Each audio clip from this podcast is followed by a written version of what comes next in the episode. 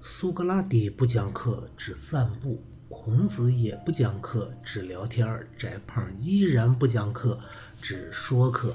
感谢大家关注翟胖。最近呢，这翟胖准备开一个新的系列，叫翟胖说书系列。说一些什么书呢？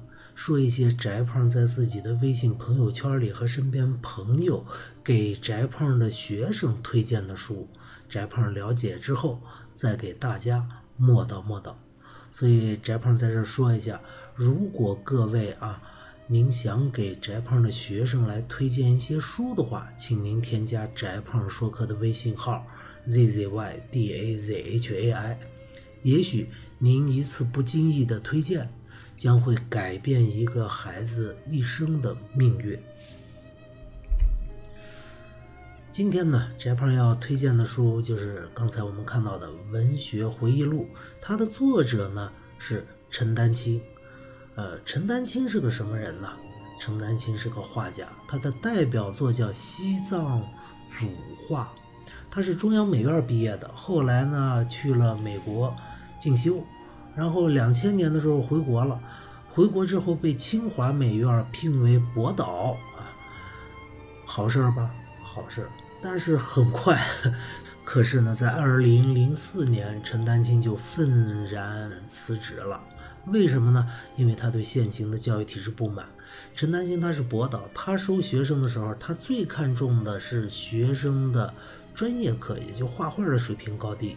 他对于这个学生的这英语啊、政治啊，主要是英语，这个分数多高呢？他一点都不看重。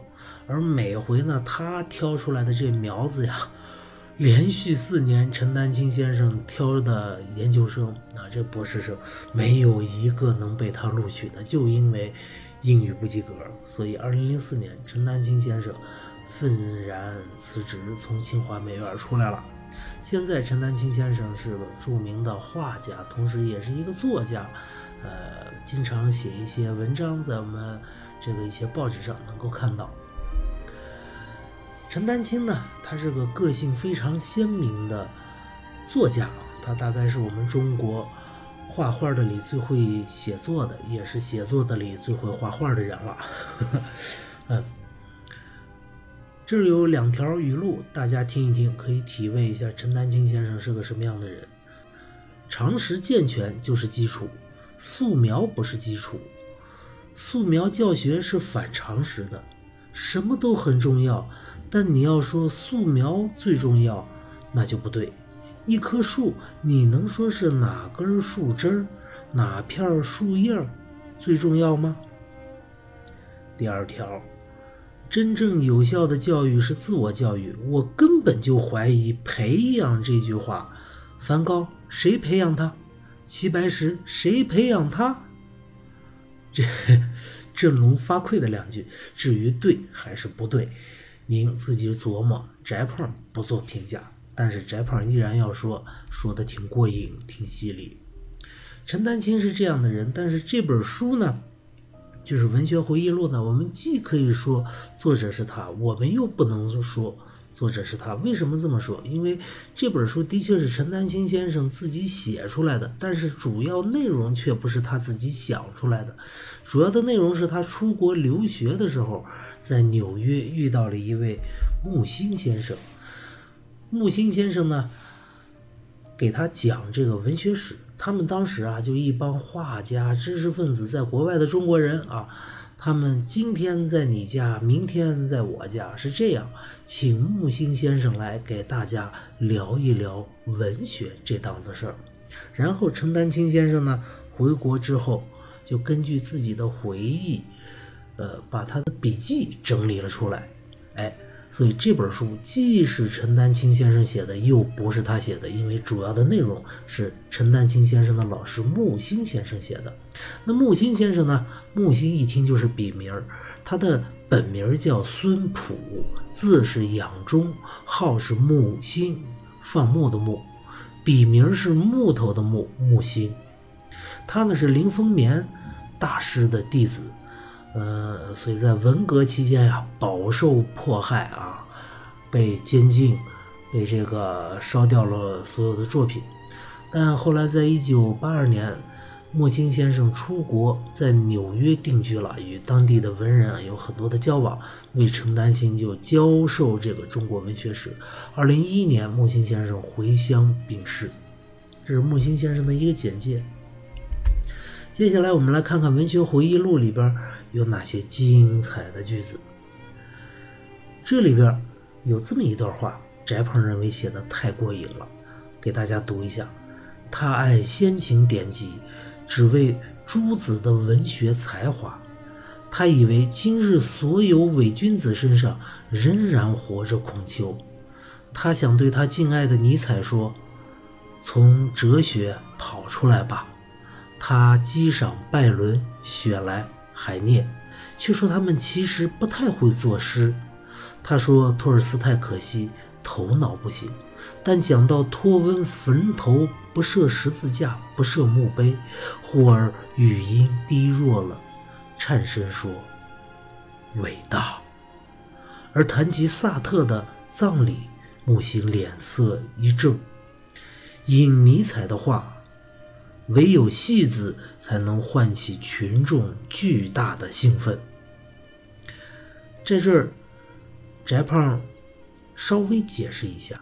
说他爱先秦典籍，只为诸子的文学才华，什么意思呢？就我们现在很多人言必称先秦，言必称春秋，不是因为他喜欢春秋时期的文学，而是因为想拿这个显摆。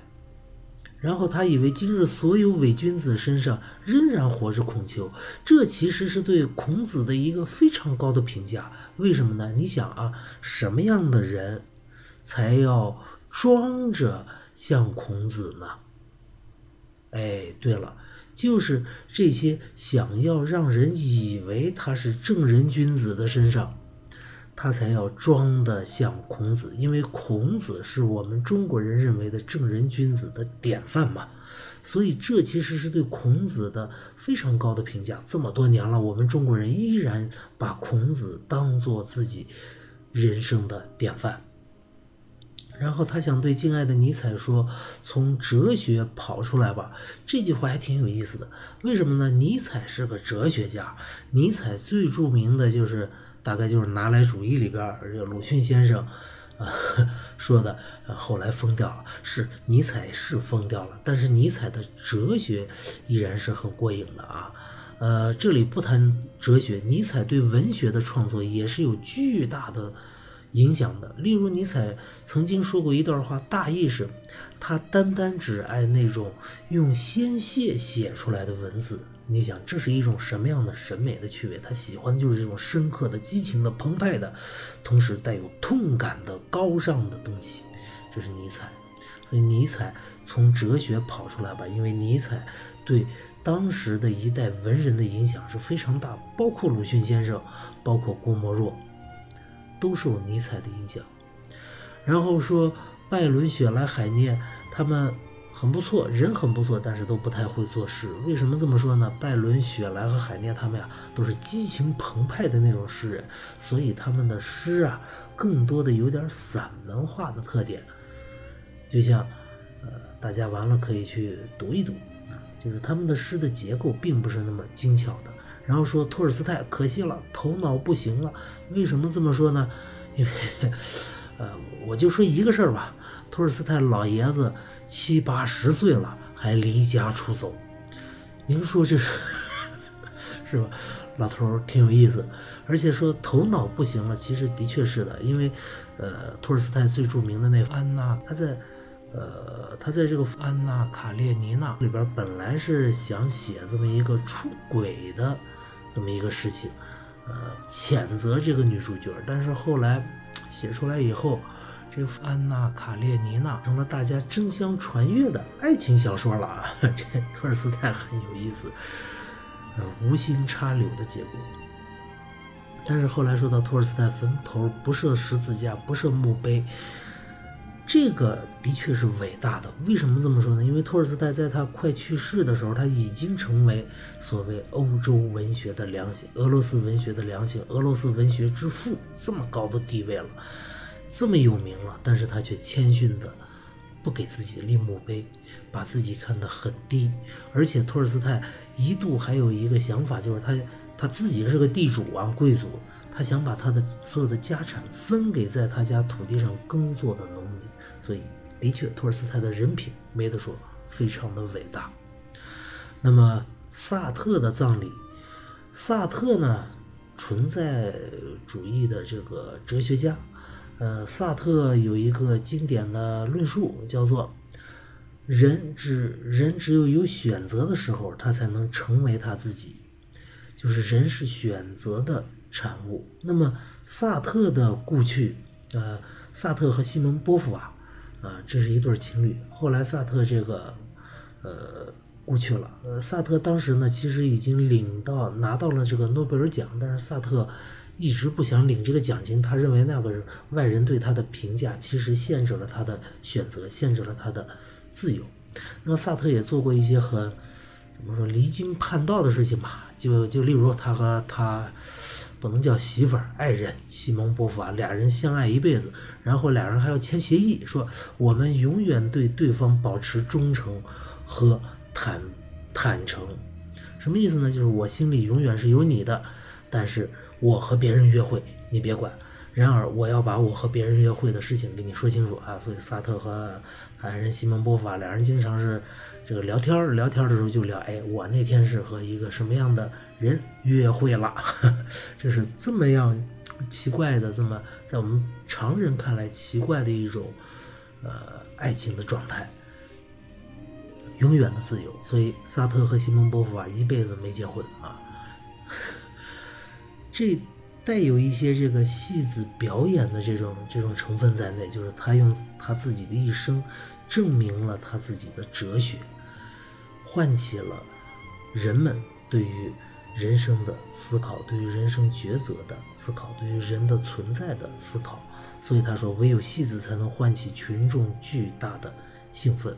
这里边对萨特的评价是很中肯的。萨特是大哲学家，但同时的确有他一些所谓做戏的做的成分在内吧。好了，这就是今天的翟胖说课。记住这本书的名字叫《文学回忆录》，记住作者是谁呢？陈丹青和他的老师木心先生。